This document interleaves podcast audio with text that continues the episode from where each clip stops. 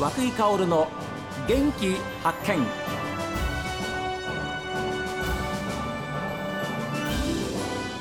おはようございます。和久井薫です。和久井薫の元気発見。一日の始まりは私が発見した北海道の元気な人と出会っていただきます。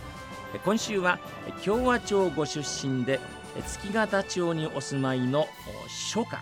書道ですね。久保夏樹さんにお話を伺っています。高校に行って書道ってのは自由に書いていいんだよ、うん、やっていいんだよっていうことを教えてもらって、はい、で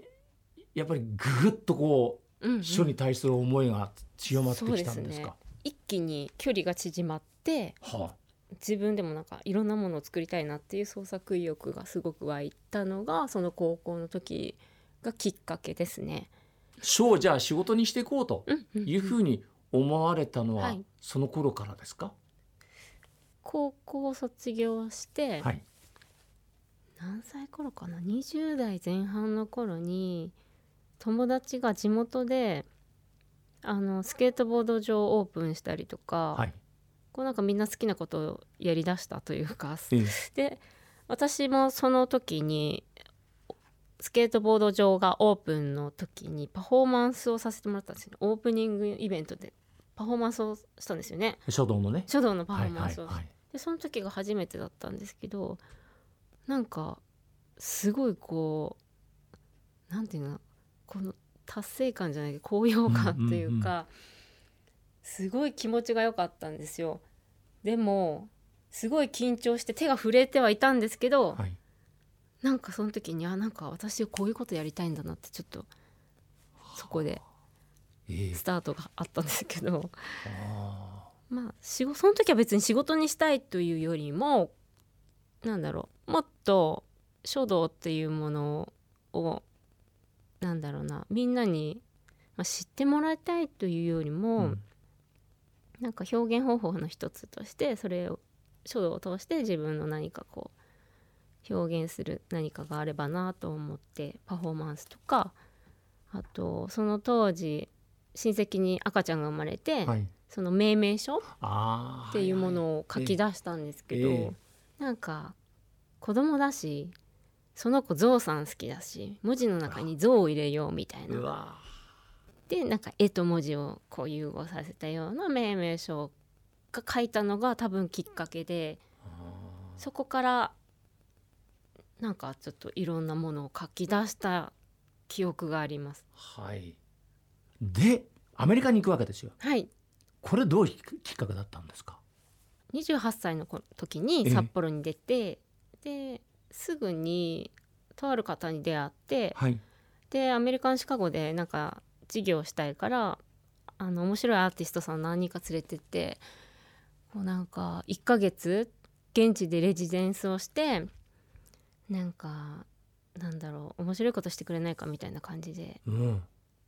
そういう話があったんですよね、はい、それで全然海外興味あったけど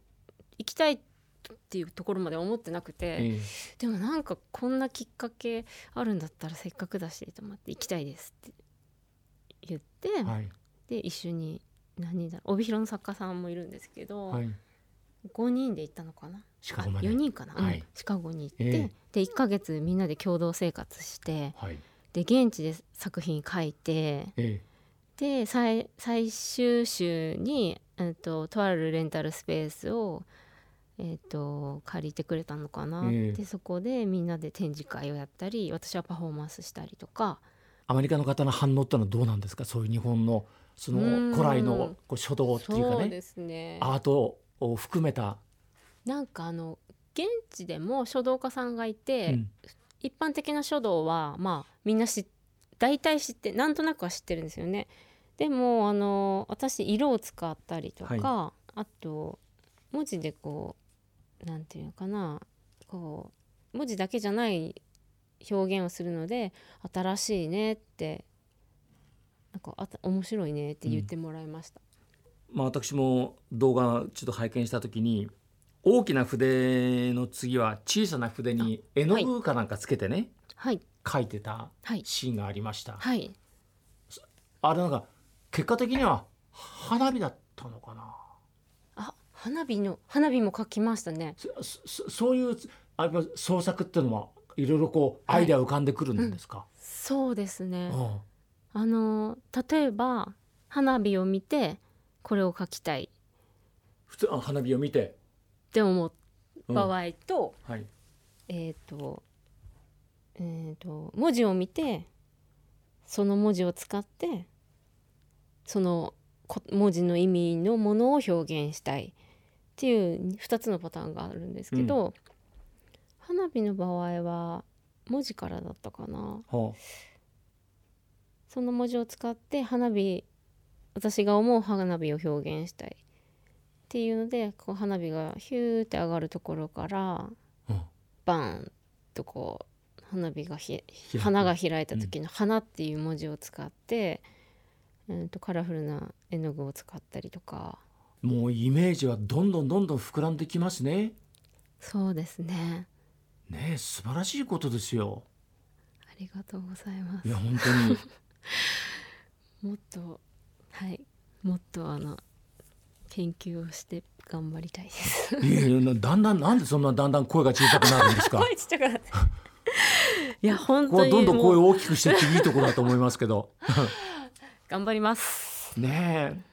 え。えー、個展も開かれた。はい。久保さんまたあの新しい個展も開かれます？はい。そうなんです、ええ、あの6月9日の木曜日から、ええ。えー、26日の日曜日まで札幌のギャラリーレタラさんで個展を開催することになりました。どういう内容ですか？えっとですねタイトルは「琴の葉の雨」というタイトルをつけさせていただいたんですけどこうなんかまあ言葉というか文字というかいろんなものがこう雨のように降ってくるようなインスタレーションを中心とした展示にしようかなというふうに思ってます。皆さんに、まあ、伝えるじゃなく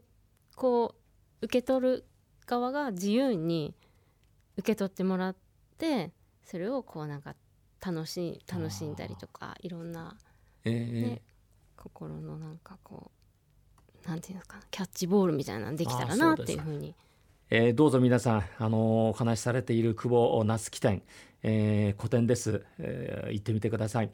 えー、ギャラリーレタラです。札幌市中央区北一条西28丁目。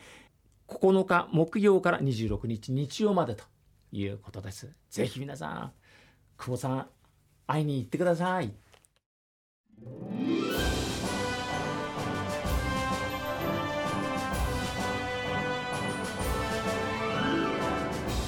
書を仕事にしていきたいっていうふうにですねやっぱり考えるってことは大変なことだと思いますし周りの皆さんたちのご意見もですね相当いろいろあったんじゃないかと思いますけれどもそこを乗り越えて、まあ、今があります。そういうことです。さあ番組を聞いての感想はメール元気アットマーク STV.jp genki アットマーク STV.jp ファックスは011-202-7290おはがきの方は郵便番号060-8705 STB ラジオ和久井薫の元気発見までです。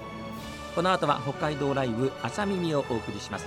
今日も一日健やかにお過ごしください。